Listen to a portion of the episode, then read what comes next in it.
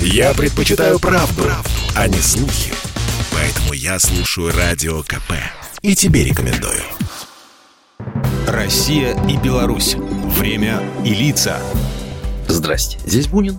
И сегодня я расскажу об одном из самых известных художников Беларуси 20 века, произведения которого вошли в сокровищницу национального искусства и стали достоянием отечественной культуры, об Александре Кищенко – Александр, которого часто называют непревзойденным мастером философских картин, родился в России, в Воронежской области. После школы работал обычным маляром по художественной отделке на Ждановском заводе «Азовсталь», а позже отправился учиться в Львовский институт прикладного и декоративного института.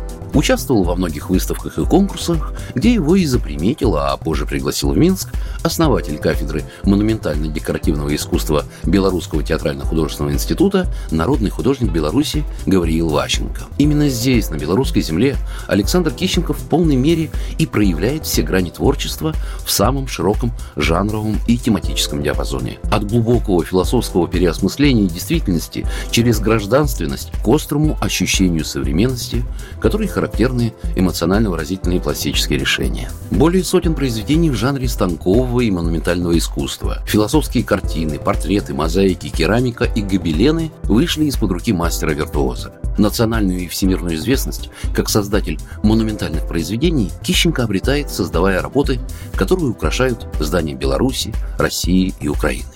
Его произведение «Гобелен века» занесен в Книгу рекордов Гиннесса как самый большой гобелен в мире. Он соткан из шерсти размером 14 на 19 метров и весит около 270 килограмм. Кстати, именно по этой причине этот гобелен очень редко выставляют перед публикой. Ну, просто-напросто зачастую нет подходящих помещений. Работу белорусского художника «Гобелен Чернобыль» можно увидеть в здании Организации Объединенных Наций. Тему гобелена определила сама жизнь, острая необходимость снова и снова напоминать человечеству о трагедии, постигшей многострадальную Беларусь и ее народ. Ведь в пораженных районах до сих пор проживает более двух миллионов человек, почти пятая часть населения республики.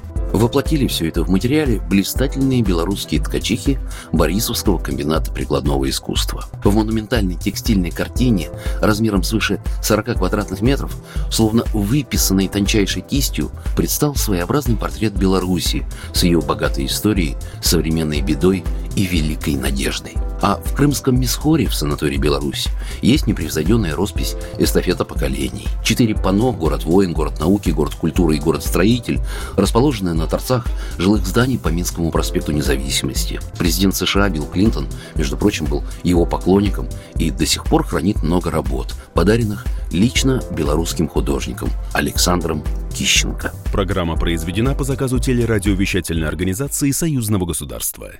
Россия и Беларусь. Время и лица.